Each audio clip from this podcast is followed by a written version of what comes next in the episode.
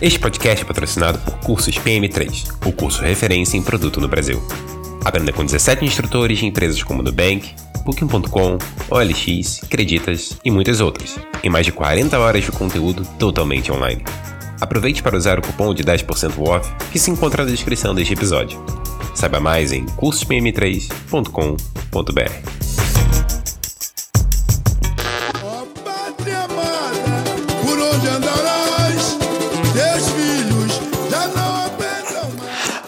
tudo bem com você? Meu nome é Paulo Chiodi e você está ouvindo o Project Gurus, o podcast que dá voz às pessoas por trás dos produtos e serviços que usamos e, quiçá, não vivemos sem.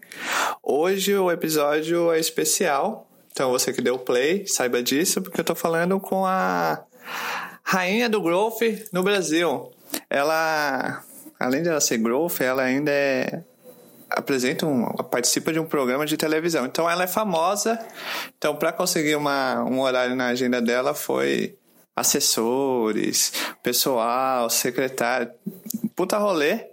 Mas ela tá aqui. Jana Ramos, tudo bem com você? Ô, Paulo, que legal. Obrigada pela apresentação, tá bom? Valorizou meu passe agora um pouco. E eu agradeço o convite. Uma honra estar aqui gravando com vocês, pro público de vocês. Muito prazer, gente. Que isso. O... A honra é nossa. Quem me conhece sabe que eu sou seu fã. Oba, que legal, Paulo. Eu vou meter o louco consciente e com respeito. Show, com consciência. Meter louco com consciência é outra coisa. Então, já vamos começar. Qual é a sua história, Jana? Minha história. Eu comecei trabalhando, me formei em publicidade primeiro, é, e sempre gostei muito dessa parte de campanha, criação, é, você comunicar algo, né, para um público e tudo mais. Só que eu fui, acabei me enveredando pro lado de design gráfico e gamification. Então eu fazia, durante muitos anos, quase 10 anos, tabuleiro para jogos de team building, processo seletivo, integração, várias coisas, né? É, workshop de vendas, treinamento de vendas. Então eu fazia tanto a identidade visual dessas coisas, né? PowerPoint, banner, crachá, é, bem designer mesmo no quarto, sabe, no computador. E também esses tabuleiros de jogos de gamification. Aí eu resolvi fazer um, um e-commerce de camiseta, que não tinha nada a ver, era tipo um hobby, assim, paralelo à minha profissão. É, uma porque eu tinha uma banda e eu achava legal, tinha muito a ver com a banda, as artes, né? Era bem espiritualista tal. E porque eu gostava, pra, acho que era mais para uma necessidade que eu gostaria de usar aquelas camisetas e não encontrava para vender. E falei, ah, então eu vou fazer. É, beleza. Aí eu coloquei no, no, no ar um site, um e-commerce de camisetas, moda e arte, né? Tinha quadro, pôster, espiritualistas com temas São Jorge, Iemanjá, coisas assim, né? Beleza. Com isso, eu comecei a me interessar mais por marketing digital, por negócios, né? Comecei a estudar mais meucesso.com, é, Sebrae, Endeavor, comecei a conhecer essas coisas para ver como que eu podia alavancar as vendas do e-commerce, né? Comecei a gostar muito disso, dessa história toda, era uma novidade para mim. Eu já estava há uns 10 anos no design gráfico, já cheia de tendinite já, de coisa, de problema. E aí eu achei interessante essa nova profissão que eu estava vendo do marketing digital. Fiz alguns cursos e logo depois me veio o convite para ser gerente de marketing digital é, lá em Florianópolis achei legal, achei um desafio interessante. Falei, por que não, né? Me joguei, larguei tudo para trás, banda, tudo para trás, e-commerce, e fui ser gerente de marketing digital. Lá nesse projeto, eu conheci o Growth Hacking. E aí foi o ponto de virada da minha vida, assim, foi acho que no começo de 2016.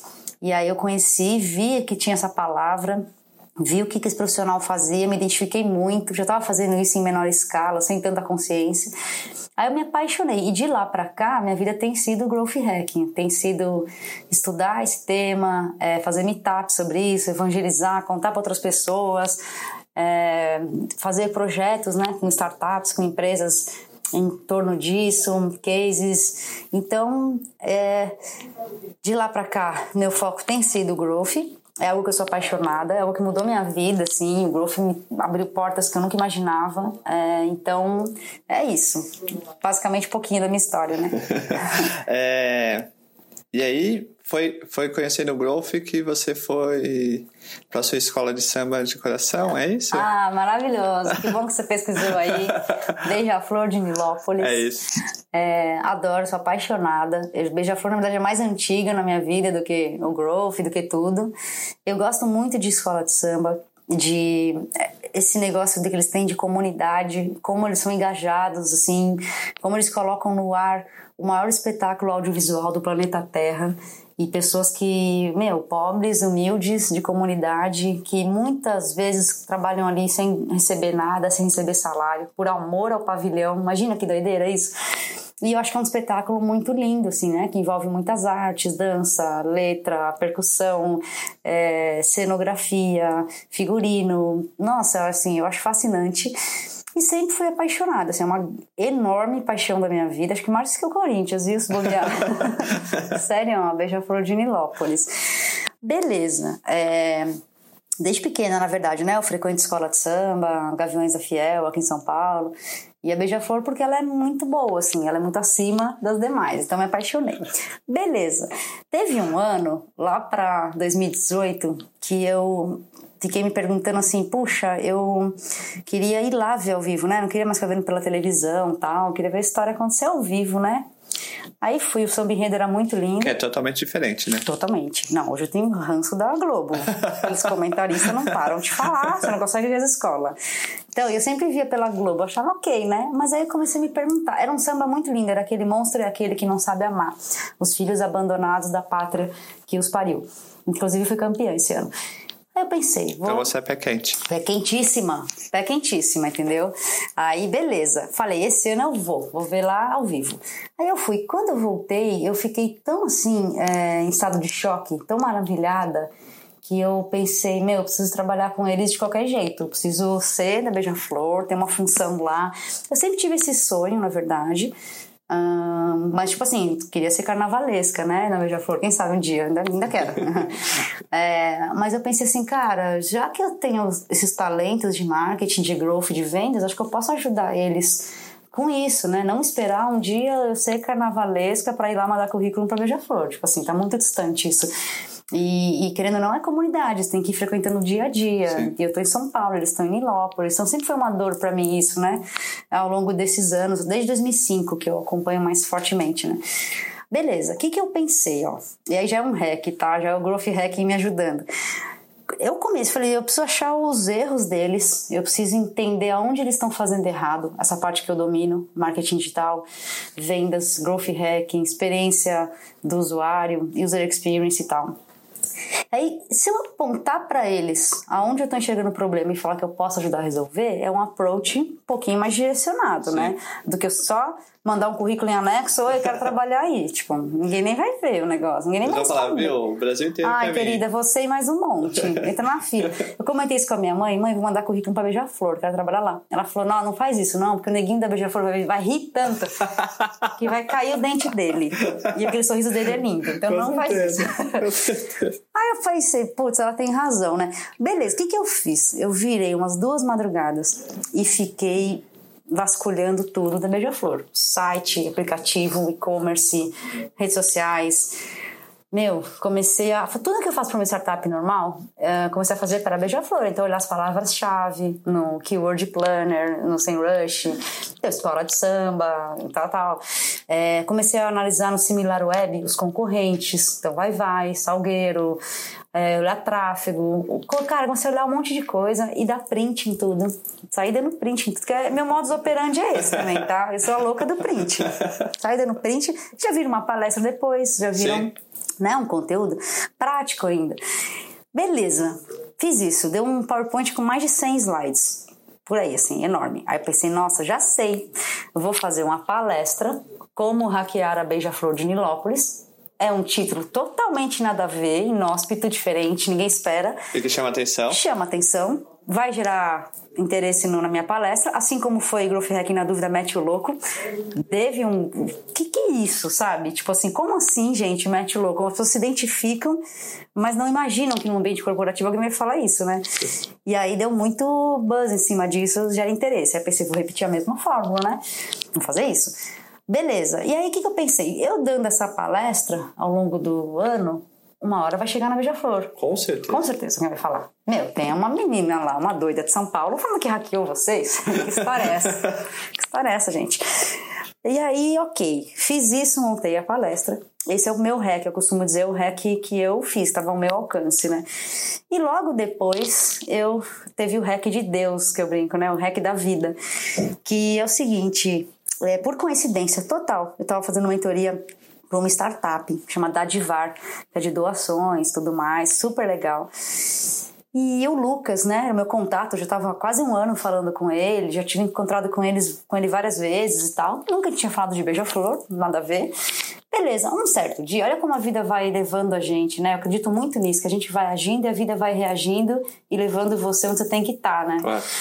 Então, o que aconteceu? Eu tinha acabado de mudar de casa. E aí, tava tudo dentro de caixa, minhas coisas. Roupa, camiseta, tudo nas caixas. Um belo dia eu acordei atrasada. Eu tinha uma reunião na empresa. Logo, tava bem atrasada. Aí eu pensei, meu Deus, preciso voar. Fui me trocar, não achava minhas roupas. Aí, como eu não tinha cortina ainda, eu improvisei na noite anterior uma na cortina coloquei algumas camisas, camisas que eu amava então tinha algumas do da Beija-Flor algumas do Corinthians eu pendurei lá fingindo que era uma cortina né e depois eu pus uma cortina. Quando eu tava com pressa eu arranquei uma blusa da cortina falei vou com ela mesmo. Vou com essa blusa aqui. Beleza. Aí era uma blusa da Beija-Flor por coincidência. No meio do dia, o Lucas, que era o CEO da startup, me mandou uma mensagem e fala: Você pode ir no meu escritório hoje urgente, que eu estou mudando para o Vale do Silício. e vai ficar um novo CEO no meu lugar. Eu preciso que você conheça ele e tal, não sei o quê. Aí eu, eu tinha um outro jantar marcado, eu tive que desmarcar, porque ele falou: Não, é urgente, não sei o quê. Beleza. Fui lá. No que eu chego na empresa dele, estou com a camisa da Beija-Flor, eu entro e ele fala: Mentira, que você gosta da Beija-Flor. Por quê? Ele era amigo de infância do presidente da Beija-Flor, Gabriel Davi, e do Enzo Celulari, que era o novo CEO da startup, da Divar. Ah, eu quase tive um troço, né? aí eles, ah, inclusive a gente vai jantar com o Gabriel, não sei o quê. Aí eu contei, imagina, eu gravei um vídeo, ele mandou pro celular do menino. Falei, nossa, meu, eu amo vocês, não sei o quê. Que eu isso, falei, eu tô aqui com 100 prints aqui, é, ó. Pois é. Pois é, eu falei, cara, eu tô com uma palestra pronta, como Raquel Beija-Flor. Falei, ah, me manda, né? Aí eu gravei um vídeo, a maneira mais fácil, tá? De você conseguir prospectar uma empresa, hackear uma empresa. É, eu entrei nesses programas Zoom, Loom, sabe? Que você compartilha a tela. Sim. Compartilhei, gravei eu explicando aquele PowerPoint, meio resumindo. Deu, sei lá, uns 10 minutos de vídeo. Aí eu mandei para eles, mandei pro Enzo, pro Lucas, pro Gabriel assistiram, mandaram para um monte de gente lá dentro, né? Porque pelo número de views que tinha lá do YouTube, um monte de gente viu. E de repente eu me vi num call com eles. Assim, só que papo de uma semana. Do tempo que eu saí da Sapucaí, veio a Beija-Flor ser campeã, e decidi, eu quero trabalhar com eles, eu preciso arrumar algum jeito de chegar neles. Até eu estar num call com o presidente da Beija-Flor, acho que foi um mês. Foi muito rápido. E do ponto, do tempo que eu montei os slides, e, e, beleza, minha palestra desse ano vai ser essa, 2018. E eu estar num call com ele, acho que foi uma semana. Quanto tempo demorou pra ficha cair? Acho que não caiu até hoje. foi bizarro, foi surreal. Eu, ele deve ter me achado uma mongoloide na hora da call. Porque eu tava tão. Sabe que você tá na frente? É tão, tão bizarro. Porque uma semana atrás eu tava vendo o cara na televisão. Eu tava vendo o cara na votação lá da Globo, das escolas, pensando. E é, curioso foi isso também, porque ele, ele entrou mais na escola ne, nesse ano, sempre nas votações da mesa da Globo. Eu vi o Laíla, o Neguinho da Beija-Flor, eu nunca vi aqueles moleque ali, né? Sim. Quando em 2018 eu vi aquele bando de moleque, eu falei, gente, o que, que é isso? O que, que aconteceu com a Beija-Flor? Quem são esses meninos? Tá acontecendo? Super jovens, perto, né? Também um susto. Aí eu falei, vou pesquisar melhor isso aí. Eu falei, nossa, aí tem, aí tem jogo. Porque aí sem se querer ser preconceituosa, Não, nada, não, né? claro. Mas eu pensei assim, gente, se tem tanta gente jovem assim na direção da Beija-Flor, óbvio que eu vou encontrar erro. É diferente de você falar assim, vou hackear o Google. Ah, eu vou achar erro na Salesforce. Entendeu? É óbvio que vai ser mais difícil. As pessoas ali tem total expertise naquilo. Diferente de uma escola de samba ser de moleque, né? Então, é... quando eu vi aqueles dois lá, da mesa da Globo pro meu call, foi um choque tão grande que eu nem sei. Eu perguntei, ai, que time você torce? Sabe? Eu perguntei umas coisas pra ele que ele deve falar, que menina retardada. mas tudo bem, mas foi irado. Fiz um projeto animal de, de growth hacking para eles. E foi aí que surgiu, olha que curioso, né? De novo, como a vida vai a gente vai agindo e a vida vai reagindo, né? É, conversando com o Gabriel, a primeira coisa que eu falei assim, como é que você gera lead? Ele falou, o que é lead? Pensei, nossa, cara, o buraco é muito mais embaixo. Na moral, brother. Aí outra que ele me deu também no meio da fuça, que eu nunca mais esqueci, que eu falei, cara, o Salgueiro tá melhor ranqueado no Google do que vocês para escola de samba. Isso é um absurdo, não sei o quê. É, fiz alguns comparativos lá, né, no, no Similar Web, com o site do, do Salgueiro, e falei, não, eles não podem estar tá melhor nesse quesito, nesse quesito aqui, a gente tem que mudar esse jogo, tem que dar um pau no Salgueiro e tal, com todo respeito, eu amo Salgueiro também, né? Mas pensamento de marketing, de vendas, claro, sacou? É concorrente Sim. é quase que inimigo, é. algumas vezes, né?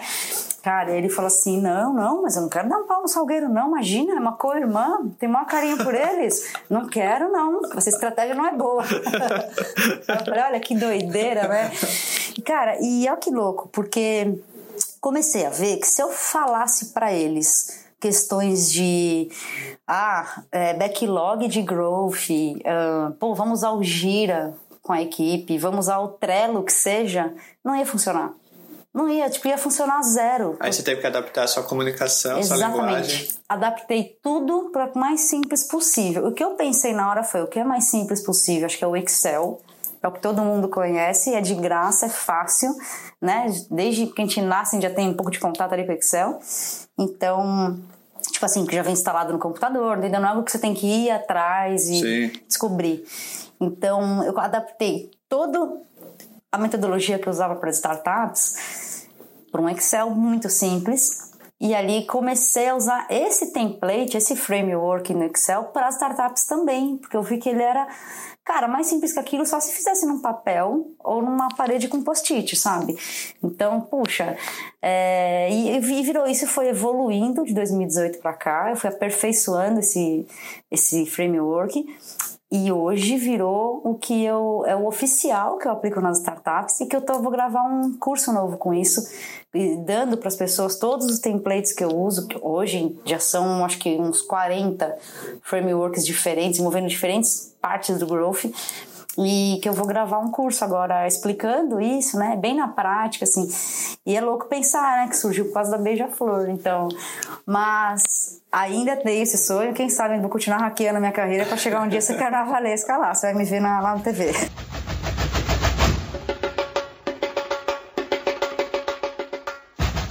A Jana tem um curso de growth na prática na Udemy. Exato bem famoso. Graças a Deus.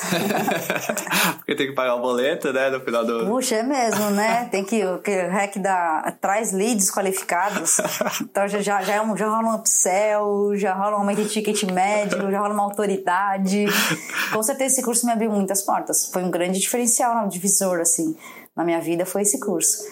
Que foi metendo louco também, né? Foi metendo louco. Eu não sei o que você ia perguntar, mas já adianto que foi isso. É, virou um lifestyle, não sei, um modo hum. de vida, o meteu louco? Total, sempre foi, na verdade. sempre foi.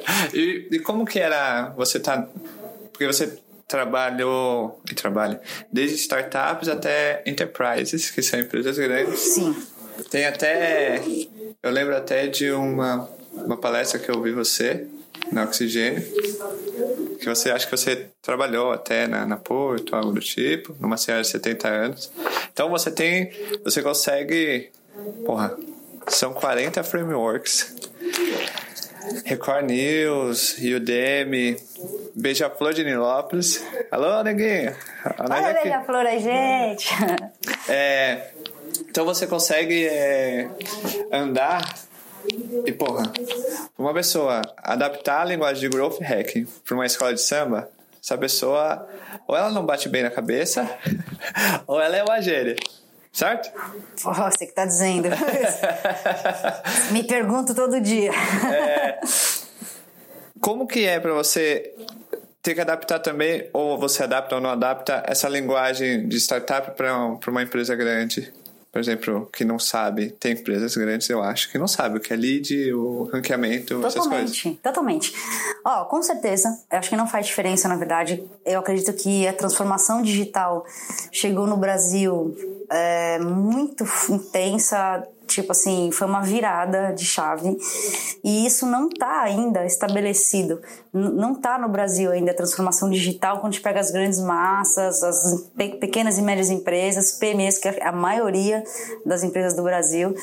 É, esses negócios mais tradicionais, mesmo varejo, ou negócio mais old school, é, eles não, não têm esse conhecimento, esse domínio. Quando a gente fala em startup, é um nicho muito específico, é uma bolha sim, muito específica. Então, quando a gente fala de startup, é um nicho, uma bolha muito específica. O que eu acredito é assim: é, cada vez mais tem que educar o mercado e ir mostrando para eles o que, que é growth, o que, que é marketing digital, é, o que está acontecendo, o que, que você está falando essas coisas, né? Por que você está propondo esses métodos. Uh, até a questão com dados mesmo não é tão avançada assim como a galera mede os dados, traqueia os dados. Uh, eu não lembro agora exatamente a estatística, mas eu acho que 60% ou 70% dos sites da internet tem o Google Analytics instalado, o restante não. Então, é algo assim, tá? Alguma estatística dessa bem alta. Então, você vê, né? A galera não tem uma maturidade digital ainda, nem de ter um Google Analytics e conseguir traquear, medir os dados, interpretar esses dados e tomar decisões de marketing, vendas e produto a partir disso. E quando a gente é, vê startup fazendo isso, é muito avançado. Então, eu não posso chegar, é, se eu quiser gerar rapport, identificação e comprar as pessoas junto comigo, porque é o seguinte, tanto numa escola de samba, ou numa empresa grande, ou numa pequena e média empresa, o growth hacker não vai conseguir fazer nada se a diretoria não tiver comprada, se os outros times também não estiverem comprados. Sim. Porque olhando pelo funil de growth, muita coisa que ele vai propor vai envolver marketing, vai envolver vendas, vai envolver CS. Então, se você chega ali 220 querendo, é assim, acabou, ninguém vai fazer. Então, eu acredito que quando a gente simplifica a linguagem e tenta deixar o mais simples e prático possível, é quase que um trabalho também de ensinar as pessoas primeiro o teu ponto, tanto que o trabalho que eu faço de mentoria tem muito de workshop, de palestra para startups, de acompanhamento no sentido de ensinar eles também o que está acontecendo, né? E eu acho que é necessário, porque principalmente numa empresa muito grande, eu particularmente não gosto tanto, tá? De trabalhar com uma empresa muito grande, gigante, assim, que tem uma marca muito forte. Sabe por quê? Por um lado é ótimo, porque eles têm muito budget. Então, meu, é um orçamento infinito. Assim. Qualquer ferramenta que você pensar, você consegue fazer. Você consegue pelo lado do budget, né? Você consegue ir lá e pagar. Ou você precisa colocar uma mídia nova, testar um canal de aquisição novo. Tipo assim, dinheiro não é problema, sabe? Você precisa contratar. Tanto que nessa época aí dessa empresa eu tinha nove pessoas embaixo. Do, e eu era head de growth e product manager, né? Product owner, na verdade. Então, pô, nove pessoas num time é muita gente, assim, Sim. é um sonho. Não existe, não startup é a empresa inteira tem nove, né? Importando com dono. Então, por esse lado do budget é ótimo. Só que pelo, aí entra a parte, primeiro, assim, de toda a burocracia e os processos para você conseguir fazer qualquer coisa. Então eu me lembro de um, de um diálogo, uma discussão que eu tive lá, é, que eu precisava colocar alguns scripts no site, né? Igual todo mundo, tipo assim, Hotjar, algumas coisinhas dessa, né? E eu lembro que tinha que passar por um processo de homologação, de compliance, de não sei o que. Demora quatro meses pra você conseguir colocar um script do Hotjar no teu site. Quatro meses. Sendo que a chance de alguém ainda barrar é enorme. Não, o site não é famoso, não é conhecido, é um risco para a é. empresa, não vai pôr. E não, e é não, entendeu? Então você fica sem. Então acho que tem um pouco disso que eu acho que é muito frustrante. E também um outro ponto é o lado do ego, assim. É a, marca, quando ela é muito grande, tem sempre os guardiões da identidade visual. Tem sempre as pessoas que zelam manter as coisas como tem que ser, as cores, a comunicação, tudo isso é muito. Dificilmente eles se permitem testar algo novo e eventualmente errar com algo novo, sabe? Uhum. Tipo, ah, é assim, é tradicional e tal. Então, é tanta gente querendo barrar a tua inovação, a tua sugestão, sendo que você tenta mostrar isso não tá dando certo, isso não tá funcionando, a gente vai ter que mudar aqui alguma coisa. E é tanta gente querendo não mudar, querendo não, porque a gente é uma marca, eles se levam muito a sério entendeu? Óbvio que eu acho que tem que ter uma certa seriedade quando você comunica para milhões de pessoas. E óbvio também que o Growth Hacker tem essa consciência de fazer teste AB com pequenos clusters e testar pequeno, ele não vai chegar lá e mostrar um negócio que ele está testando para 10 milhões de pessoas mas elas não têm tanta essa abertura como se fosse numa pequena e média empresa, numa startup, que você fala por CEO, posso testar isso? Não testou ainda por quê, entendeu? Querido, você está aqui para isso. Então tem um pouco essa diferença de, de posicionamento aí, mas, por outro lado, startup, pequena e média empresa não tem tanto budget, não tem tanto time, é muito mais pedra lascada as coisas, né? Então tem essas diferenças, eu acho. Mas é importante, tem que ser feito, entendeu? É um trabalho sujo que tem que ser feito no Brasil para qualquer tipo de empresa, assim, é uma transformação digital que ela é real, assim, não dá mais para publicidade é, ficar jogando no mercado todo ano, todo ano pessoas que não conhecem marketing digital, não, não conhecem ROI, não conhecem nada, com esse papo de ai, atendimento, de briefing. E, gente, isso aí tá morrendo, entendeu? As empresas, as agências de publicidade não vão conseguir ficar mais com esse, ensinando as pessoas a fazer spot para rádio anúncio em outdoor, anúncio na Veja, isso não existe mais, entendeu? É verdade. Então é necessário. Agora tem novos canais, tipo podcast. Irado.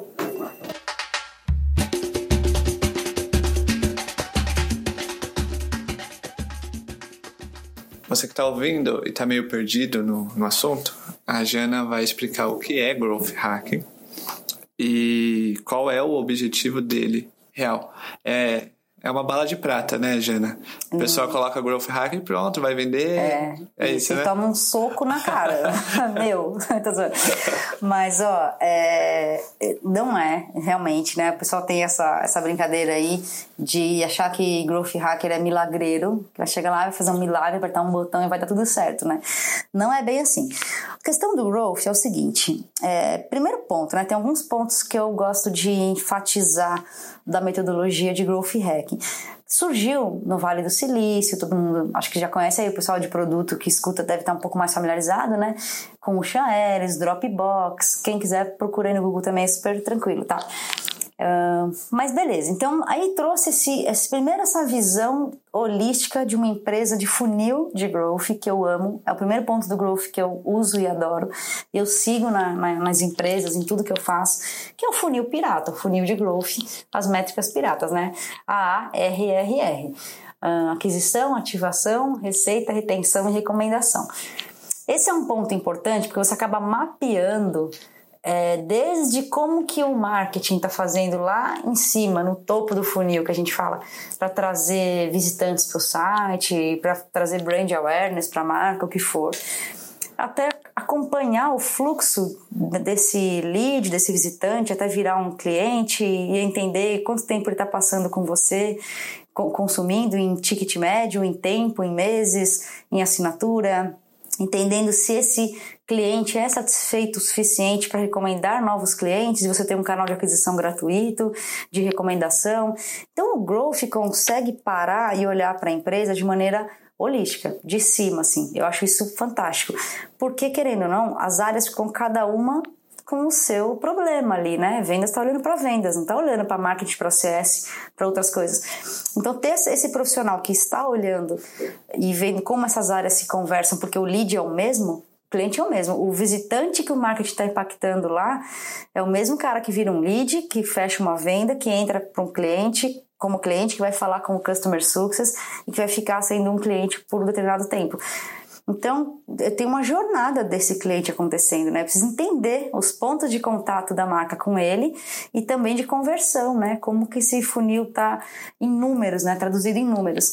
Então, quem tem tempo e, e disposição, habilidade para olhar essas coisas é o Growth Hacker. Ponto. Segunda coisa, como ele está olhando as coisas sob o viés dos dados, dos números, que é muito diferente que a gente está acostumado, que eu vim da publicidade, né?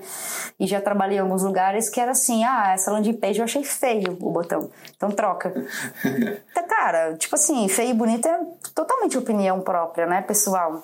Então, é, você nunca vai ver um growth hacker falar isso, né? O que ele vai falar é assim, ó é, tô achando que só um exemplo, um exemplo bobo, né? Bem batido já, mas que é fácil de ilustrar, do tipo assim, olha, tem uma landing page, tem um botão lá que é compre agora, só que a cada 100 pessoas que chegam nessa página, uma clica nesse botão compre agora. 1% de CTR. Eu acho que isso é muito baixo. Eu acho que esse é um número aquém do que a gente pode ter. E, e comparando com o benchmarking do nosso mercado, também está muito abaixo, vamos supor. Beleza. Eu vou falar o seguinte, eu tenho uma desconfiança do porquê que está acontecendo isso, né? Se a gente trocar e aumentar em, sei lá, 50% o CTR disso, pô, já vai para 1,5%, né? Uhum. Então, a gente vai conseguir, eu tenho essa hipótese, é uma hipótese minha que beleza, eu analisei algumas ferramentas, o próprio Hotjar que eu falei, e eu tô com essa hipótese, é assim, a hipótese tem que ser bem fundamentada, não é um chute, né? É uma coisa do tipo, cara, eu analisei essas paradas aqui e cheguei à conclusão que pode ser isso aqui. É quase que um diagnóstico que você está fazendo, né? Você está identificando um gargalo ali na tua empresa e falando, ó, oh, eu acho que eu sei como resolver isso. Aí entra a parte do growth que é muito importante, dos experimentos, dos testes, né? Por quê? A hora que eu faço um teste com isso e consigo atingir a métrica que eu estava defendendo, eu já tenho uma, uma conclusão, um ganho, e eu posso replicar esse, esse aprendizado para outras páginas, para outros botões, é, para tentar ter esse ganho de 50% de CTR em outras páginas. Se eu consigo, você imagina que eu tive uma página bem sucedida, depois eu replico para outras 10 e em cada uma eu aumento 50% o meu CTR, eu vou ter um ganho exponencial de clique. Eu vou ter muito mais gente clicando e, consequentemente, comprando, também porque tudo é um funil. Sim. É, analisando isso. Então, eu acredito que o, growth, ele, ele surgiu por causa disso. E, e também, assim, o lado... Tem, tem várias coisas, né, que o conceito growth traz, né, mas esse lado do, do funil pirata é, é, muito importante, o dos experimentos também, o lado de você ter um pouco mais de criatividade para fazer aquisição de clientes, até que fala do Bullseye Framework, né? Uma metodologia para você encontrar novos canais de aquisição que podem ser bons para o seu negócio, assim como o Dropbox, o Ellis entendeu que não era indo pelo caminho da publicidade tradicional, de anunciar no outdoor, na televisão, né? E começou a fazer campanha de recomendação com os clientes, o marketing tradicional não estava pensando nisso, não estava olhando isso. Ah, vou pegar o meu cluster inicial de clientes, dar uma, fazer uma campanha com eles para eles trazerem os amigos e novos clientes, e aí eu vou crescer a base de clientes. Cara, esse foi um pensamento super inovador, assim, na, na época, né? Então, acho que o Growth, para resumir, é um pouco isso. É essa pessoa data-driven, que guiada por dados, que sabe analisar, interpretar e tem criatividade para tomar as decisões ali e encontrar onde estão esses gargalos de gargalos na empresa e oportunidades de crescimento, né? Em diversas áreas. E quando que a gente ativa o modo growth? Growth tá, em que, no... em que época, você diz, em que momento da empresa, né? É. Tá, legal momento. sua pergunta, muito boa. Eu acho que a galera, como virou um hype, virou algo muito na moda, assim, né? Apesar de ser muito novo, ainda desconhecido para grande parte do Brasil, deu um hype. Então a galera começou a querer pôr growth em tudo. né? Não tem nem produto lançado ainda, é. growth hacker. Então, assim. Conheço bem. Né? Então, eu, conheço algumas histórias assim. A galera não colocou na rua ainda, não fez nenhum um cliente, mas já está no, no funil do pirata, já está no, no growth. Vamos trazer gente do growth aqui. Então, eu acho assim, um pouco de calma, né? Eu acho que isso é um pouco de viagem. Por um lado, eu acho legal, fico feliz que a galera tenha mais noção já e mais consciência de começar certo, de preparar o terreno, de ter conhecimento, de entender antes de lançar que, cara, eu vou olhar principalmente a retenção no começo, porque senão eh, não adianta nada eu ficar trazendo novos clientes e ir embora logo depois. É, meu crescimento vai ser muito mais sustentável se eu olhar a retenção dessa pessoa. É, é, e, e, fazer ela uh, aumentar o ticket médio, upsell, cross-sell, e daqui a pouco fazer esse cara me trazer novos clientes e não o Google Ads e o Facebook Ads. Então, essa consciência eu acho legal ter desde o momento zero. Só que não adianta, tem, tem duas coisas que eu acredito muito forte, tá? Primeiro, o growth hacking não traciona produto ruim. Não adianta. Tem gente que quer milagre, não quer growth hacker. Então, se você tem um produto que não atende uma, uma necessidade do mercado, que ele não é bom, que ele não tem uma experiência boa, você não vai crescer. Esquece. Não adianta. Pode ter o Sean Ellis ali fazendo growth hacking, você não vai crescer. Então, a premissa do growth é ter um produto bom, um produto que realmente é desejado e que as pessoas elas têm uma experiência de usuário, de cliente muito boa. Igual você pensar alguns produtos, né? A Netflix, Uber Eats, iFood, eh, Spotify, todas essas empresas assim, Airbnb, pô, eles, eles são muito bons, eles têm uma experiência muito boa, eles resolvem uma dor muito clara do mercado, eles são realmente úteis e necessários. O Waze, por exemplo, dá para pensar em vários aqui que, cara, a gente até comentou antes de começar, que se sair do ar a gente não sabe viver mais. Fica perdido. Né? Então, eu acredito, esse é o primeiro. É muito. Quando você vai fazer uma startup, fazer uma empresa, eu acho que é muito mais a pergunta de Existe uma dor no mercado para isso? É um problema do mercado isso que eu estou resolvendo? Ou do que simplesmente você ter uma ideia legal, falar, nossa, tive uma ideia muito boa, tenho certeza que daria certo. Que foi um pouco o que eu fiz lá no meu e-commerce, tá? Das minhas camisetas. Eu não fiz um produto para o mercado, que é a última pesquisa de mercado que mostrava que tanto por cento tem necessidade de comprar camisetas espiritualistas, né? Espirituais. Eu fiz para atender uma necessidade minha e, e não adianta fazer um produto para mim, tipo, ah, porque eu acho legal, eu acho bonito. Tá, de quantas pessoas estamos falando aí que pensam igual você, né? Tanto é, só que curioso isso, né? É, que quando eu fui vender as camisetas para esse público espiritual, eles não compram moda. Eles não estão nem aí para moda. Entendeu? Então, assim, não, não, eles não vão comprar uma camiseta sua é, um Hare Krishna, imagina? não vai. Então, Porque eles não estão apegados a isso. É, não é apegado à moda. Se ele comprar uma camiseta, vai ser uma, uma camiseta orgânica, entendeu? Que não agride o meio ambiente.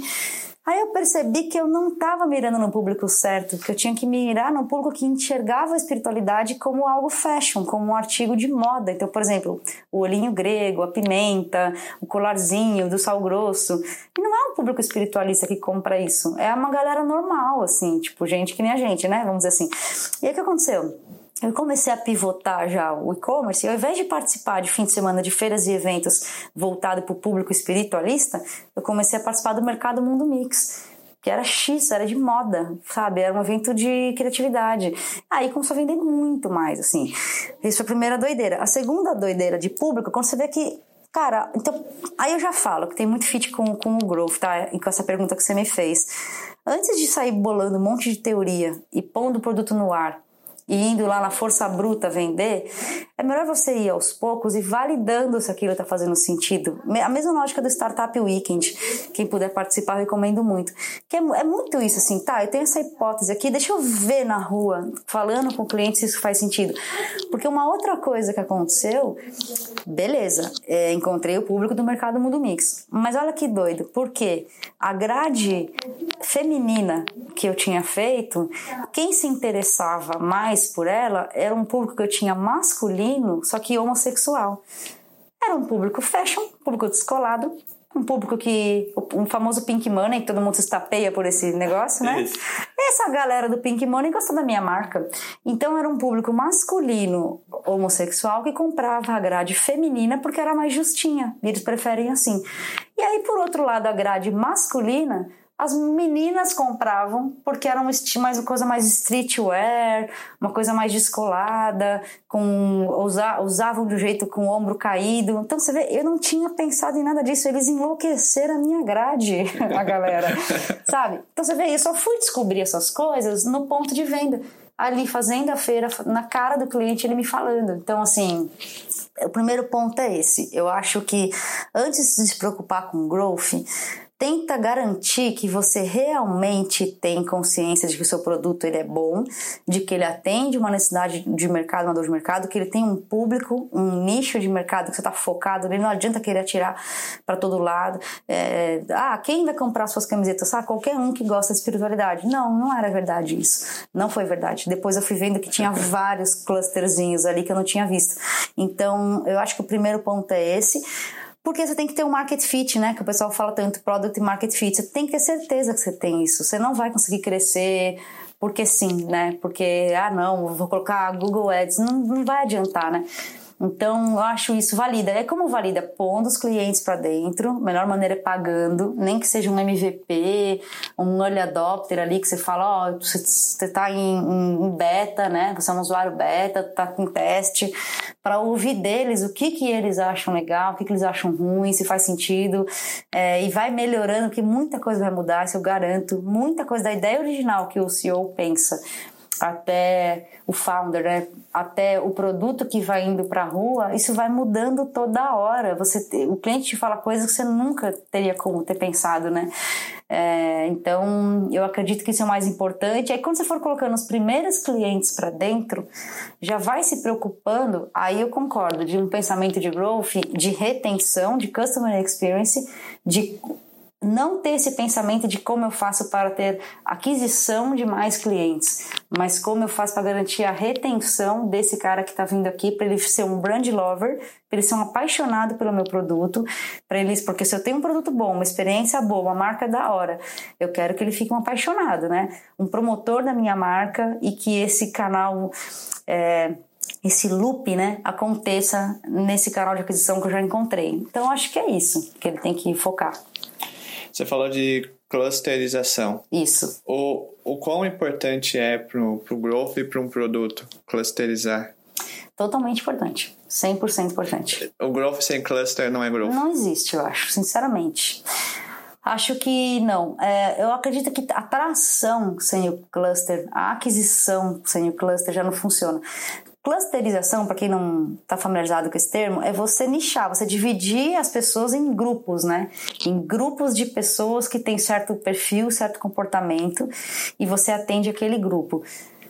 É, mesmo mesmo sendo um, um, um, vou dar um exemplo aqui, tá? Que até foi um case que eu gravei pro meu curso da Udemy. É, mesmo que você pegue um produto geral, tipo a ah, viagem, eu vou vender viagem. Então, meu público é todo mundo que viaja. Não, Entendeu? Isso é uma maneira geral, você pensar meio que chutado ali.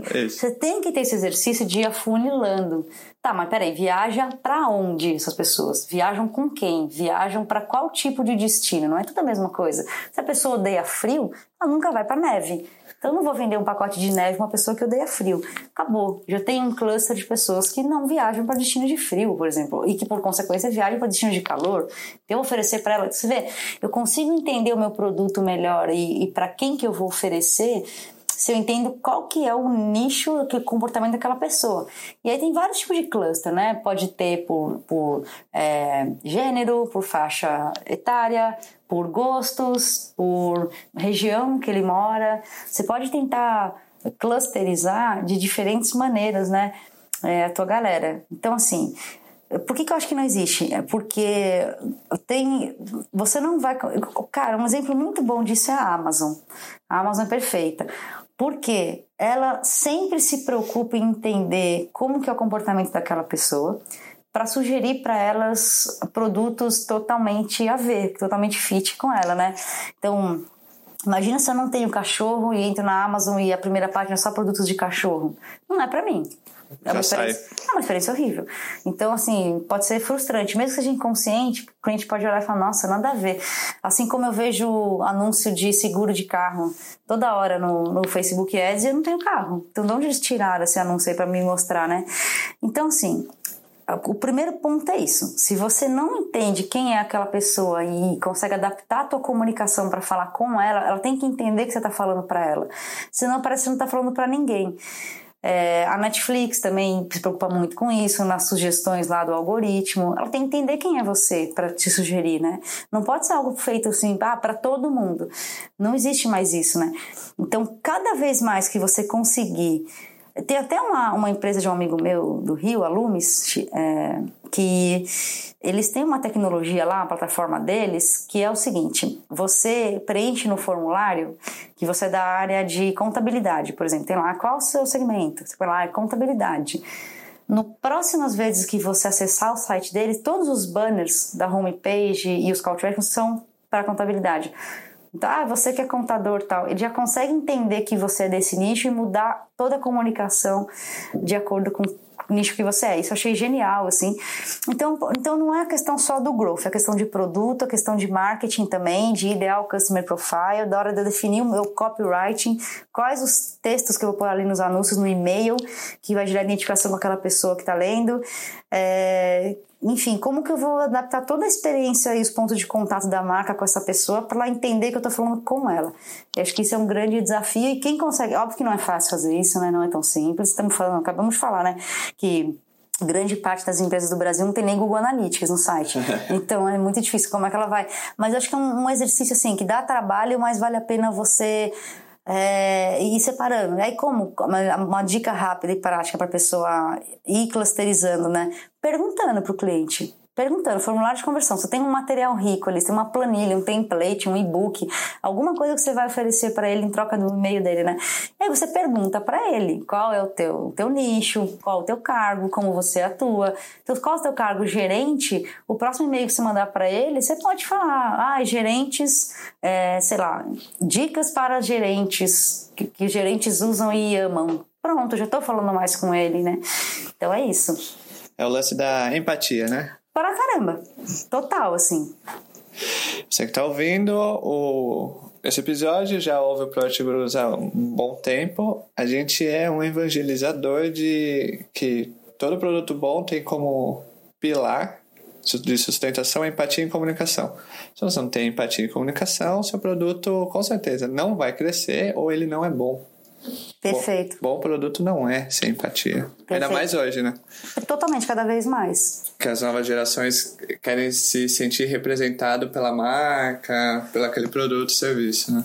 Perfeito, exatamente. Cada vez mais a gente vai ver a experiência do cliente, é, toda a experiência, não só do cliente, né? A experiência do visitante, a experiência do lead, todas as experiências, todos os pontos de contato da marca com a pessoa tem que ser pensado, senão não vai para frente.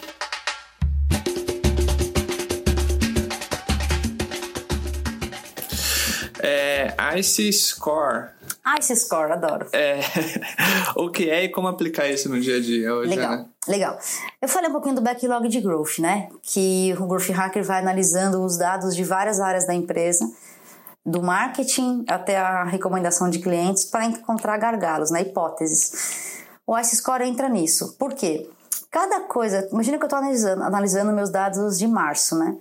Aí eu encontrei uma hipótese ali em aquisição. Putz, cara, talvez se fizer tal coisa nesse canal de aquisição, talvez se fizer mudar tal coisa aqui, a gente pode ter uma melhora, por exemplo. Ou encontrei uma taxa abaixo, é, ah, sei lá, o CTR da campanha tá muito ruim, as pessoas não estão clicando na nossa campanha. Encontrei algum problema. O que, que eu faço com essa Uh, esse insight que eu tive, né? Eu posso anotar num post-it, para fazer depois, posso anotar no Google Keep, eu posso mandar um e-mail, eu posso mandar um WhatsApp para alguém falando, beleza. Mas o que, que, é o ideal que seja feito, né? Que isso vá para um backlog. Então, o pessoal de produto é bem habituado com esse termo, né? Backlog de produto. Sim. E foi daí que, que veio, eu imagino, backlog de growth. Porque é a mesma coisa, assim. Eu vou pegar, aí eu vou pegar essa, essa esse insight, essa hipótese que eu tive do, da parte de aquisição, do marketing, e vou colocar num backlog de aquisição. Olha, a, o CTR da campanha foi baixo, então a gente precisa fazer alguma coisa, algum experimento para aumentar o CTR. Deixei ali reservado, né? Beleza, porque eu estou analisando várias coisas. Então, analisei tudo em aquisição, analisei tudo em retenção, analisei tudo em receita. Foram surgindo outros insights também. Putz, cara, e se mudar? E se eu tirar uma etapa do processo de vendas, deixar automatizada para encurtar o ciclo de vendas? É uma hipótese, eu vou ter que testar ela. Beleza, deixei ali no backlog de receita. Ok, é, muito em sinergia com o que é o PO, Product Owner, e o Scrum, é, vem muito disso, né? Pelo menos o meu modo de ver, na maneira que eu faço com as startups. Tipo assim, eu vou ter aquele backlog de growth, eu vou trabalhar com as startups em sprints, e antes de começar uma, uma sprint, que é o seguinte, eles definirem o que, eles vão fazer, né? Quais tarefas eles vão entregar nas próximas duas semanas, por exemplo. Antes de ter a sprint, a gente vai fazer a planning, né? Eu vou planejar o que, que o time vai trabalhar nas sprints. No momento que eu vou fazer a planning, é, eu vou ter que revisitar o backlog para olhar quais são ali os to-dos que estão ali, né? Uhum. Isso tem muito, muito no dia a dia de produto, isso. É a mesma coisa que o Growth trouxe, né? Então, beleza. Então, eu vou visitar esse backlog do funil de Growth e vou entender o que, que eu vou priorizar tá, desses 20 negócios que eu pus aqui. Não consigo fazer tudo. Na próxima sprint, eu vou ter que escolher três. Quais três? Por onde eu começo? Por onde eu começo a fazer as sprints para rodar com o time, né? Uh, beleza, aí surge o ICE Score. Pelo seguinte, é, uma, é um framework, é uma metodologia de priorização de tarefas, de experimentos, tal, com o time. Levando em consideração, por isso que é ICE, é I-C-E levando em consideração o impacto. Então, tá, essa tarefa aqui de 0 a 10, se eu realmente executar ela e ela for bem sucedida, que nem eu tô achando, qual é o impacto que isso vai gerar na, na empresa, na, na, métrica que eu estou olhando, né? No aumento da receita, na maior geração de lead, na retenção do usuário. Se isso der certo, qual que é o impacto que eu vou ter? De 0 a 10. Beleza. O quão confiante eu tô que é o C, confiança. O quão confiante eu tô que fazendo isso, destinando esforços nisso, tempo e dinheiro, enfim, mesmo que baixo, eu vou. Isso vai dar certo, isso vai dar certo e vai ter um impacto alto. Então eu ponho ali de 0 a 10. E a última, o E, vem de easy, de facilidade. O quão fácil é fazer isso? Porque eu posso tá, ter um impacto alto com essa ação e posso estar tá muito confiante. Mas se for uma ação que vai demandar vários desenvolvedores, back-end, front-end, um budget enorme, é, vai ser extremamente demorado e complexo. Não é fácil. É.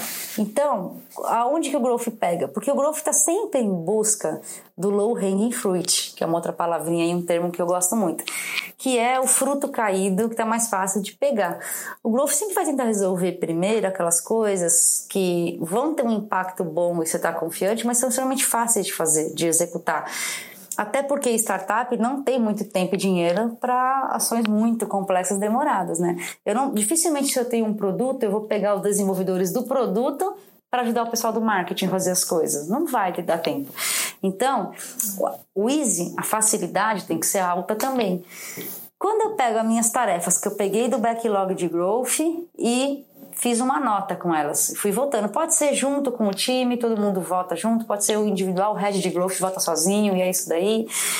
É, quando eu voltei de 0 a 10 para todos os meus os meus backlogs ali, ele já vai me dar um score, concorda? Do maior. Sim. Imagina que eu tive um item lá que teve 10 nos três. Ele é, tem alto impacto, eu tenho muito confiante e ele é muito fácil. Isso é raro, mas. É raríssimo, mas vai que. Aí eu vou começar por ele, porque ele tem o score dele 10. Pô, ele é a primeira coisa que eu vou pôr na minha sprint, é isso aí. Aí eu pego os, os, eu falei que eu ia pegar três na sprint, beleza, eu pego os três primeiros do Ice Score é, e, e coloco ele na sprint para a equipe fazer ele, né, rodar ele. Nessa hora, eu acabo colocando na squad de, de growth não só os experimentos, tá? Não só coisas que são experimentos, tipo, ah, é um teste que a gente vai fazer, porque não tem como não tem um time de growth só focado no growth, né? Dificilmente é um luxo isso, né? Então, geralmente o time de growth é uma pessoa que vai trabalhar junto com as áreas de marketing, de vendas, de CS, de produto. Então, todas as ações que o growth propor, assim, e achar que fazem sentido, é, elas vão ser executadas por um time já, por um time que já existe. E eles têm as demandas deles do ongoing, né? Do dia a dia, que não é só os experimentos de growth. Então, eu acabo tentando juntar essas duas coisas, é, juntar as tarefas do, do marketing, o que, que o marketing já teria que fazer mesmo, mas naquela sprint de aquisição, ativação, que é a área do marketing, juntar as duas coisas, entrar alguma coisa de experimento, mas também entrar o que uma campanha, normalmente já teriam que fazer, né, uma atração de uma campanha. Pronto, a gente vai conseguir priorizar. Então, para resumir, no frigir, no frigir dos ovos, é, o Ice Score serve para ajudar a priorizar o que vai ser feito nas sprints, as entregas, e ajudar o time a ter mais organização e consciência de estar tá focado em fazer as coisas certas, assim, as coisas mais. É, mais chance de dar certo com um esforço menor. Então é isso. É, se é a aula de growth que você queria, então Ah, toma aí a aula de growth da, da mestre Jana Ramos. Ah, legal. Ó. galera. Qualquer dúvida, manda lá um salve no LinkedIn ou no Instagram, tá? Growth Lovers.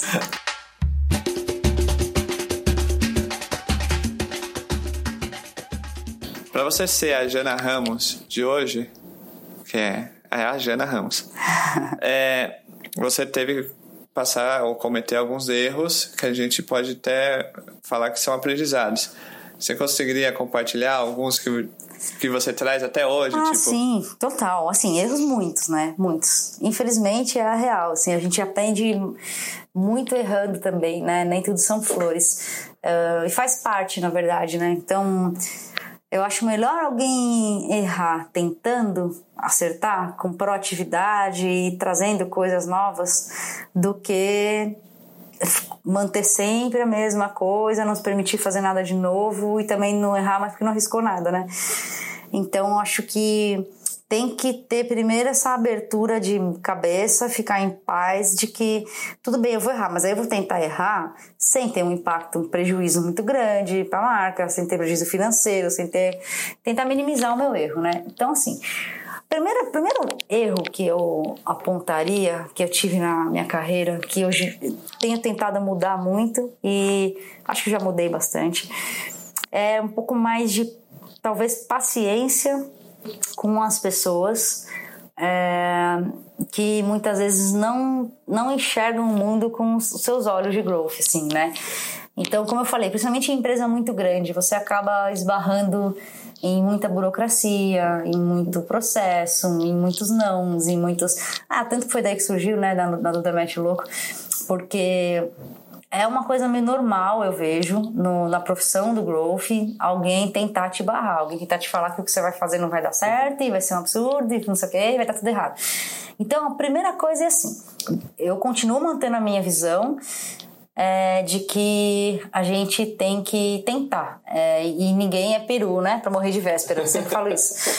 Então não adianta eu ficar com a hipótese, vai dar certo ou vai dar errado, a menos que eu teste. Então, beleza. Então, o primeiro ponto que eu sempre dou essa dica é a pessoa fazer meio quietinha as coisas primeiro, né? Fazer meio que na dela ali, sem envolver muitas pessoas da empresa, porque a gente dá rebuliço é muito grande.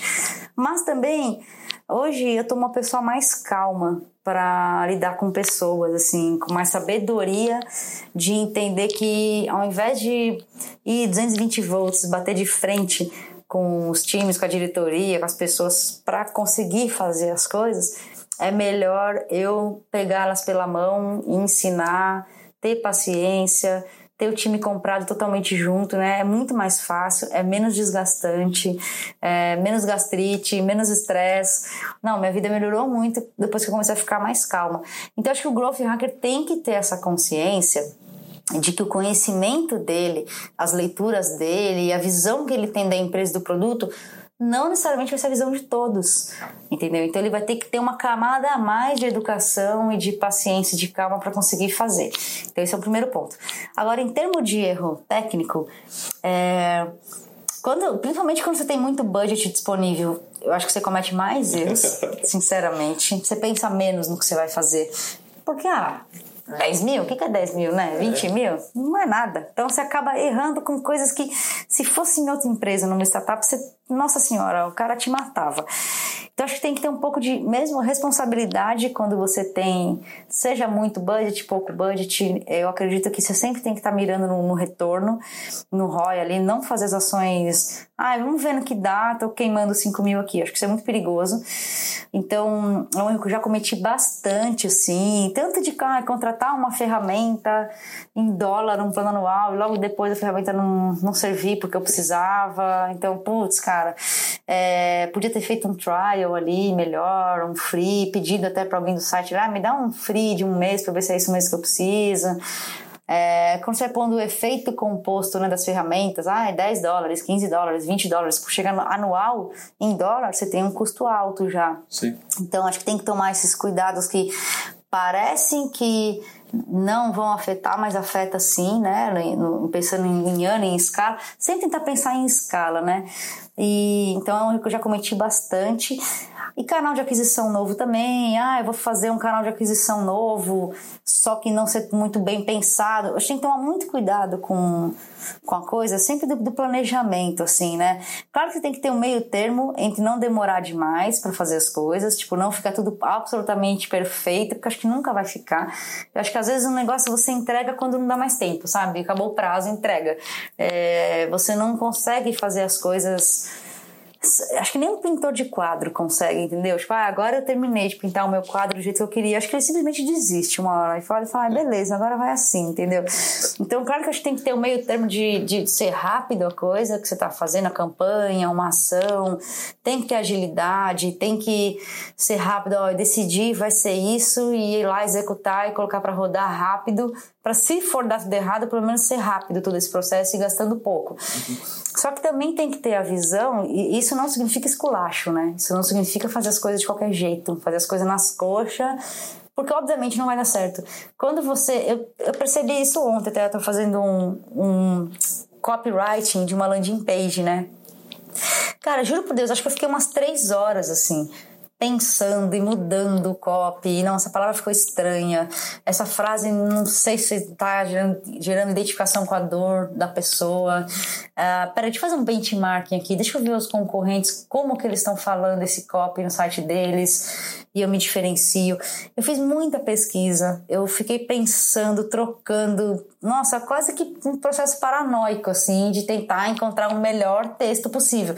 Então, acho que às vezes é importante também você ter esse cuidado para executar, esse cuidado na execução de, de planejar, de pensar, de falar, cara, isso aqui realmente está bom, está fazendo sentido, esse copy foi pensado, as imagens que estão ali foram pensadas, é porque. Porque você pode é, invalidar um, uma hipótese só pelo. Por exemplo, se ontem você falasse, ah, minha hipótese é mudar o copyright aqui. Aí você vai lá, faz cagado, sem pensar, em 30 minutos, fiz um copyright aqui, jogou, não vai ter o resultado. Aí você fala, ah, não é um copyright. Pois é, esse é o problema. Sendo que se você três horas depois, você fez um copyright bonitinho, puta, três horas da vida ali na, numa tela de computador, escrevendo. Exatamente. Do tipo assim, cara, eu me matei para fazer isso, eu fiz o meu melhor, eu fiz com consciência, eu sei o que eu tô fazendo aqui. Se der errado, não vai ser culpa minha, entendeu? Não vai ser o problema do copo e tá uma porcaria porque eu fiz nas coxas. Põe qualquer texto ali. E geralmente as pessoas tendem a se livrar, né? Tipo assim, ah, faz uma landing page, ela vai lá e faz qualquer landing page. Não é assim, não vai dar certo. Você, se você vai fazer uma landing page, tenta fazer o seu melhor, tenta pôr um, uma imagem, uma cor, lembra de teoria das cores, lembra que tem que ter contraste, lembra que o call to action tem que ser chamativo. Cara, começa a lembrar das coisas que você já leu, já estudou, na hora de pôr em prática. Parece que a pessoa esquece, né? Ela vai lá na hora, ah, eu sabia fazer melhor, mas, mas por que, que não fez? não fez? Ah, não sei também. Eu lembro um, uma vez que, nossa, quase fui para no hospital. que aconteceu o seguinte: a gente fez um material lá, um e-book muito doido, né? Para os clientes baixarem, para os leads e tal. Beleza, o e-book ficou animal é, lindo, informações super boas, foi ótimo. Ok. Aí eu pedi pro analista lá do time, cara, então pega esse book, cria um, uma landing page na RD com os mesmos, a mesma comunicação visual do e-book, né? As cores tal, uma landing page e um autoresponder, um e-mail, assim que o lead converter, um e-mail que manda para ele o link para ele baixar o e-book. É só isso. Gente, é só isso. Acho que, ah, talvez uma thank you page, né? Quando ele cai ali, converteu, ah, eu, obrigada, foi enviado pro seu e-mail. Era só isso que tinha que ter sido feito, né? Beleza, a hora que você vai configurar tudo ali, Gente, tem uma parte de setup, de, de, de, configuração das coisas, entendeu? Tipo assim, qual que é o link, qual que é o, o texto de obrigado, tudo você tem que configurar ali, né? Não, não dá para ser tudo tão automatizado assim também. E nessa parte do ser humano, tem que ter muita atenção, tem que ter criatividade, tem que ter foco. Beleza. que aconteceu? Foi feito o negócio, e aí foi um erro também que eu cometi que eu tento evitar hoje em dia, que é confiar 100%. É óbvio que assim, eu gosto muito de dar autonomia para a pessoa, para o time, né? Autoridade, autonomia, confiar nas pessoas, porque se eu tenho ali um time de. Eu, eu parto do princípio que eles são bons e que eles sabem o que estão fazendo, que eles eles não precisam de, é, vamos dizer assim, de eu ficar conferindo tudo que está sendo feito. Eu não gosto de ser essa pessoa na gestão totalmente centralizadora, sabe? Que tudo tem que aprovar, tudo tem que ver. Ah, o e-mail. Aí vem encher o saco assim, ah, eu não gostei. A última frase do e-mail, sabe gente que vem com pínolis assim, que não muda nada? Eu odeio isso, é. assim. Acho até coisa de ego isso, sabe? Tem gente que enquanto não der um pitaco ali, por mais medíocre que seja, ela não, não aprova. Porque tem que ter o dedinho dela, tem né? Odeio esse tipo de gente, tá? Então, assim, pô, confia na galera. A galera sabe o que tá fazendo, né? Então, geralmente não sou essa pessoa que fica ali microgerenciando absolutamente tudo que o time tá fazendo. Beleza, então eu olhei a landing page, para, tá ótima, a landing page tá ótima, eu não via thank page, o e-mail de confirmação, não vi mais nada, tá ótima a landing page, vamos embora, põe no ar, já era, vamos pegar essa landing page agora, vamos fazer no, no Facebook, vamos jogar no LinkedIn, vamos mandar por e-mail marketing pros lead, é isso, beleza. Cara, passou tipo um mês assim, que o, essa landing page estava no ar, olha que papelão, isso foi um grande papelão na minha vida, porque hoje eu dou risada, mas na hora eu passei mal. Quase parar no hospital, velho. Foi assim, ó, é, o, o CEO da empresa recebeu um e-mail de um outro CEO de uma empresa grande também, falando assim, cara, beleza, tá acontecendo algum problema aí no marketing? Porque eu fui baixar esse e-book aqui, nessa landing page, e acabei recebendo no e-mail um boleto de Facebook Ads vocês pagarem, para pagar. Cara, não, eu quis morrer. Aí o CEO da empresa encaminhou para mim o negócio. Mano, afinal, não, ou seja, eu comecei a suar frio.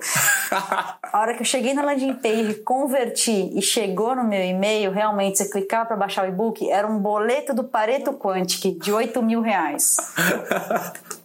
Um mês o negócio no ar, um mês. Vários leads, cara, já tinham.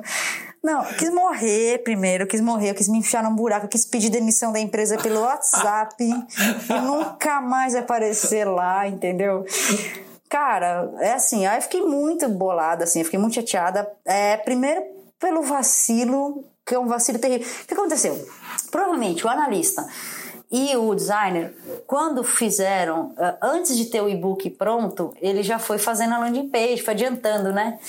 E aí, para testar que se o fluxo estava funcionando, ele anexou qualquer arquivo ali no computador dele e era um boleto do Pareto Quantic para testar, talvez. Só que depois que ficou pronto o e-book, ele esqueceu de trocar.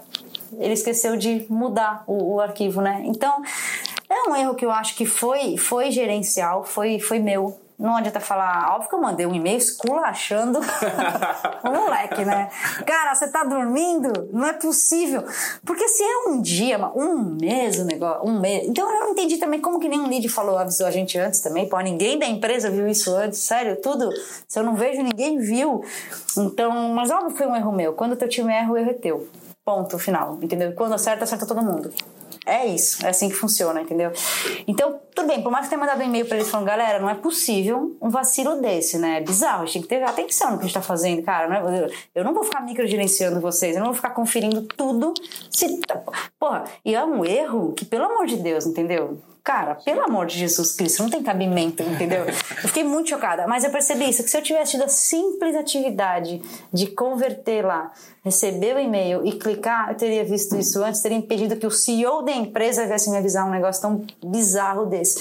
Então foi um erro. Eu acho que às vezes a gente, com tanta correria, com tanta coisa, você acaba deixando de lado é, coisas que aparentemente são pequenas, mas que podem te queimar num nível gigantesco, né? Tem até uma frase que eu gosto muito que assim, cara, precisa levar 10 anos para você construir uma boa reputação, uma imagem de uma marca querida, mas leva 5 minutos para você destruir isso.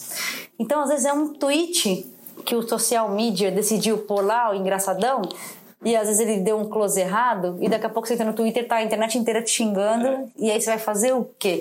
Você vai lá, ah, não, foi culpa do social media. Não, entendeu? Já era. Então, eu acho que algumas coisas é importante sempre alinhar. Aliás, também, né, ter processo para tudo. Porque apesar de que tinha, tinha um Trello com o checklist do negócio, né, conferir, não sei o quê. E mesmo assim, às vezes o ser humano tá cansado, tá de saco cheio. Ai, beleza, eu fiz, eu fiz, eu fiz, beleza, foi, desolvei, acabou. Entendeu? Pô, a gente é humano, então todo mundo tá sujeito a, a passar batido. Já aconteceu também de uma uma marca, uma DSP lá de mídia que atendia a nossa conta, publicar uma campanha nossa na página de uma outra marca. Então foi, sei lá, não lembro agora, mas foi Lojas Americanas postou a nossa campanha com o nosso criativo, com o nosso copy. E aí eu vi no, no, no Facebook, a hora que eu abri o Facebook, eu vi lá patrocinado, falei, que que é isso? aí eu fui avisar o pessoal da empresa, gente, dei um print, mandei vocês colocaram a nossa campanha na conta da Lojas Americanas. Aí eles, ai, nossa, desculpa, a gente errou aqui. Tipo assim, você vê, são erros que você fala assim, não é possível que alguém errou nisso, mas é. Então, eu acho que nunca é um erro grande esse, né, de, de nunca partir do princípio que as coisas estão 100% sempre certas, tá tudo dando certo, eu não preciso conferir, não preciso ter double checkout, double check, double check, né? Eu não preciso ter double check porque beleza. Então é isso, eu acho que ter, ter esse cuidado sempre, isso tem que estar na cultura, eu acho, do dia a dia do time, de ter um planejamento muito bom e um foco muito importante no que vai ser feito, assim, tipo, tô dando o meu melhor. Isso eu realmente acredito nisso. Isso realmente está ótimo. Não tem nada que eu mudaria aqui. Claro que uma coisa em outra eu sempre mudaria. Mas, tipo assim, eu acredito nisso que está sendo lançado e feito. Beleza, primeiro passo. E depois você conferir, checar e garantir que tá tudo dando certo de uma maneira de preferência barata, né? E, e enxuta e rápida, assim. Eu acho que esses são os principais.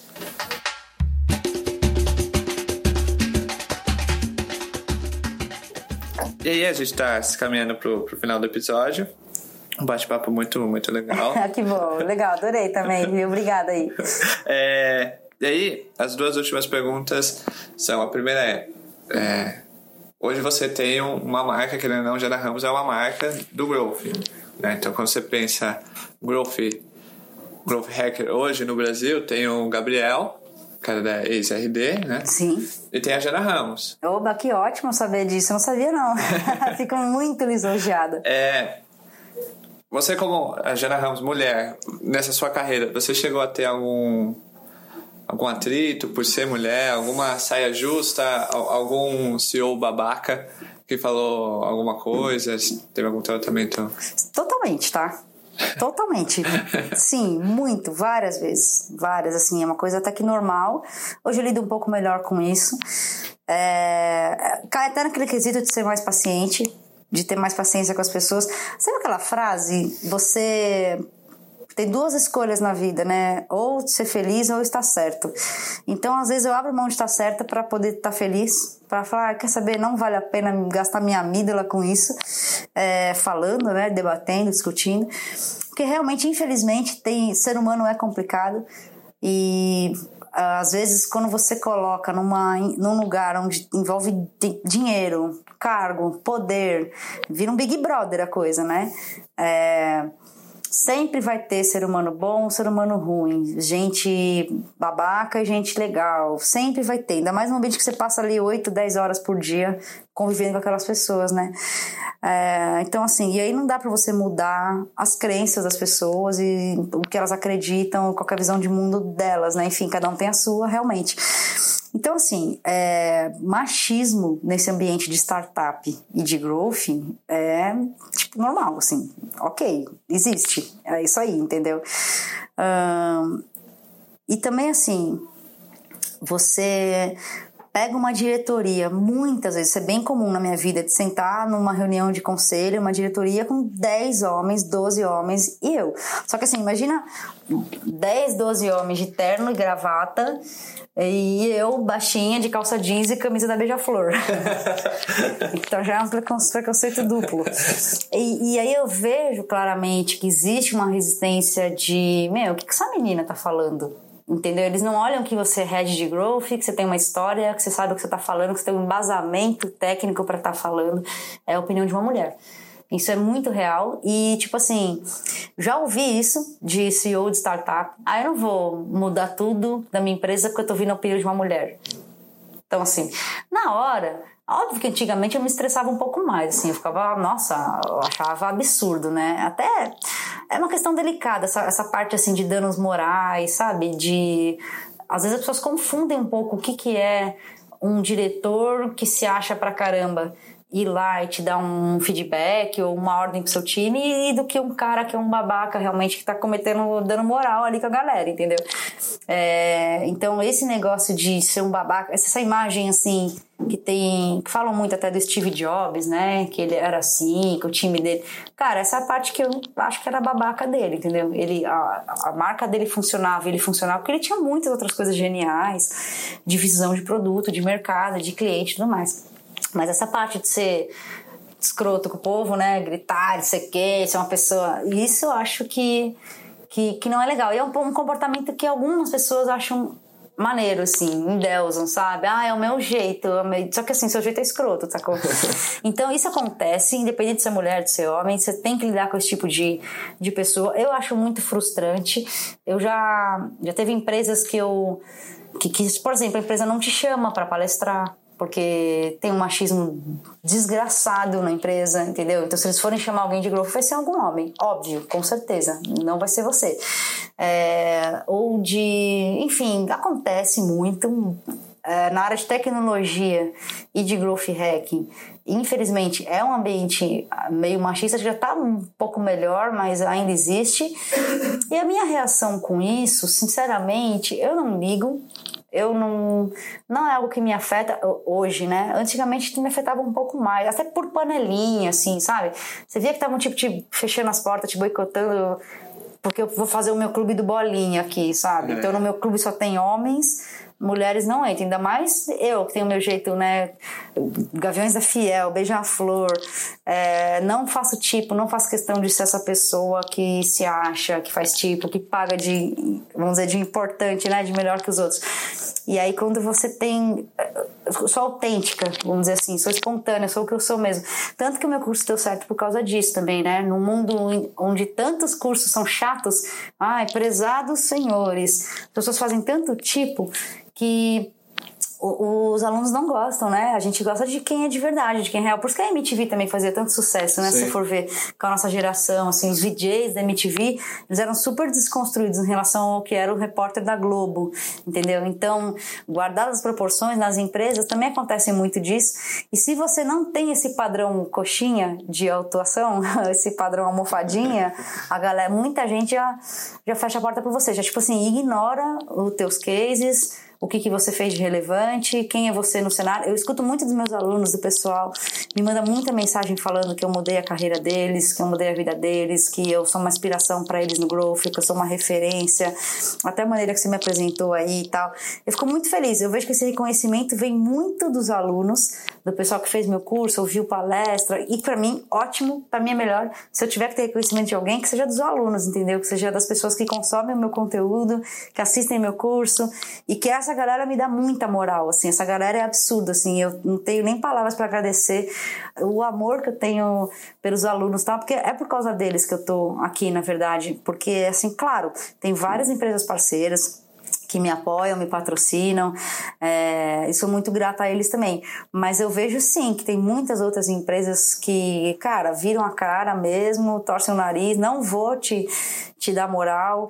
É, inclusive já escutei de algumas empresas assim, ah, mas qual, qual o teu case? Qual a tua relevância no mercado, né? Você não tem case nenhum. Eu pensava, nossa, você tá bem desinformado, né, coração? Assiste meu curso, pelo amor de Deus, né? Então, eu acho que tem certas pessoas que que não querem, quando vem que. Bem no sentido panela, assim, né? Isso acontece muito no growth. É, eu adoro estimular a entrada de novos growth hackers no mercado, sabe? Eu gosto ser responsável por um, por um curso topo de funil que tá pegando alguém em transição de carreira, tá pegando alguém que não é do growth, mas quer ser, que se interessa, assim como eu já fui assim na minha vida também. Eu já olhei para aquilo e falei, cara, um dia eu quero ser isso aí. E então eu, eu gosto de abrir porta para essas pessoas que querem ser growth hackers, né? E estão chegando agora, estão chegando novos, estão vindo de outras áreas. E eu, eu, sofri muito isso também com, com panelinha, assim, do tipo, não, essa é a panela dos growth hackers, assim, você não entra, sabe? Tipo assim, já estamos fechados aqui, esses são os growth hackers do Brasil e o restante não. E eu não gosto muito disso, desse comportamento, assim, né? É, de excluir as outras pessoas. Então, porque daqui a dois anos, três, pode ter um growth hacker que começou no meu curso e que fez uns case animal, que trabalhou em várias startups e que é um growth hacker muito mais conhecido para outras pessoas do que eu.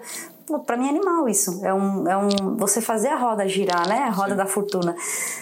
Então, acho que é isso, tudo isso existe, tudo isso acontece no ambiente de trabalho, que qualquer ambiente tem isso, algumas áreas mais, algumas menos, mas a melhor maneira de lidar com isso, sinceramente, acho que a luz atrai luz, e a gente tem que ser guiado pela luz. Então, hoje em dia eu ignoro completamente esse tipo de coisa, não dou moral nenhuma, eu não não gasto meio segundo para pensar nisso. Eu foco meu minha atenção, minha, enfim, para os alunos, para quem gosta, para quem é legal, é, para quem é maneiro. Sempre vai ter ambiente com gente tóxica. E aí acho que tem que procurar sair desse ambiente, sinceramente. E se você detectou um líder, um chefe, uma cultura tóxica da empresa, você tem que sair, porque aquilo vai acabar te bodeando, te deixando frustrado, né? E eu acho que é isso, sempre buscar se relacionar com pessoas boas, que pensam de maneira aberta, que tem uma mente que tem valores, que tem respeito, enfim, eu acho que a vida vai te aproximando cada vez mais de pessoas que têm a mesma energia que a tua, né? Então acho que é isso. A gente se identifica bastante com a história, principalmente, pessoalmente, eu já ouvi na, em algumas, numa empresa que eu trabalhei, é, no feedback que eu não seria promovido porque eu não tinha um comportamento corporativo adequado. Ai, pronto. Ou seja, não colocar, não usava camisa para dentro da calça, sapatênis. Não falava coisas. prezados senhores é, no e-mail. Você mandava e-mail aí, galera. Beleza, como vocês Beleza, estão? galera. Olha o comportamento deste senhor. é, é, né? É, e, putz, você, você tocou num num, num, num assunto bem, bem legal, que eu acredito muito que é a autenticidade. Tudo que você faz com autenticidade, você tende a, a se conectar de forma mais legítima com as pessoas que, que consomem. Tem várias marcas que a gente pode enumerar aqui, tipo Nubank. Ela é autêntica. Perfeito. Perfeito. Ela quebrou aquele padrãozinho chato de social media de olá, encaminha um e-mail para saque, arroba. Ela quebrou totalmente a maneira de postar, de falar com os clientes. Sim. Você acompanha o Twitter deles? É animal, cara. Eles zoam o cliente que vem encher o saco lá pedindo sério, eles zoam, manda GIF, manda meme. É. Quando você imaginar uma marca grande, poderosa fazendo isso? Uma marca que é, trabalha com financeiro, um banco, financeiro, é, fintech. Quando vai, você imaginar? Vai zoar, vai mandar um meme. Não. Você tá louco? Imagina se um Itaú da vida faz isso? O cara é morto lá dentro. Imagina, chega o, o diretor, mata ele. Você vê, e é o que deu certo você matou o ponto. A autenticidade, o autêntico converte, autêntico gera rapport, autêntico gera identificação das pessoas que também estão cansadas de, de mesmice. E até um ponto legal você ter falado isso, porque, mano, muita gente me copiou, cara, depois que eu fiz meu curso. Muita gente me copiou, muita gente que eu acompanhava antes que não tinha aliás, que seguia a, linha deles lá de comunicação, Sim. de palestra, de slide, bullet point, ó, aqui os itens que você vai precisar, para, é, que tinha uma comunicação totalmente engessada, quadradinha, para empreendedores. Prezados, boa tarde, bem-vindos. Parecia um robô falando, tá ligado? E aí eu percebi claramente que começou a colocar cenários diferentes, cenários doido, cenários que não era mais uma estante de livros atrás, entendeu? É, mais uma cafeteira com gente passando e também de, tirou dos slides o bullet point para colocar print da tela, que é uma coisa assim totalmente que eu sempre fiz, e todas minhas palestras sempre foram assim, eu nunca coloco bullet point, é sempre print, né? Então, você vê, por um lado as pessoas criticam o que é novo, o que é diferente, o que é descontraído, o que é autêntico. Isso incomoda algumas pessoas, mas por outro lado, elas acabam indo para esse lado de copiar também. Sim. Entendeu? Eles primeiro eles criticam. É, exato. Pra tentar desvalorizar. Exato. Aí eles não conseguem, então o que eles fazem? Eles copiam. Vou copiar. Eu sofri muito disso. Bastante, realmente.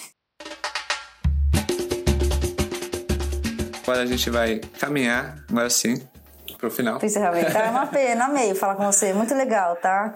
Ah, Adorei. Primeiro obrigado. podcast, tá? Que eu faço. Sério? Sério. Olha aí. Primeira vez. Por favor, você que tem um podcast de marketing ou de qualquer coisa, samba enredo, samba, Ah, eu vou amar falar sobre isso. Eu manjo tudo disso. olha aí. Chama. Jana Ramos. Entendo tudo. Coloque no- numa mesa redonda Jana Ramos, Neguinho da Beija-Flor. Ai, eu vou morrer. Laíla, Laíla. é, Paulo Barros. Pensou? Caraca! Já pensou, Jana? Na Você- moral, Você velho. chega assim, tá... Só tá esses caras lá pra conversar? É, Eu acho que eu vou bugar e vou ter um, um ataque de mongolice, igual eu tive na, na frente lá do, do presidente da Beija-Flor. Que eu não, sei, não falei lé com cré ali. Não sei nem o que, que eu falei. Deve ter falado, essa menina é louca. O que ela tá fazendo aqui? É, não, eu não entendi porque ela tava me perguntando isso. Nem eu sabia também.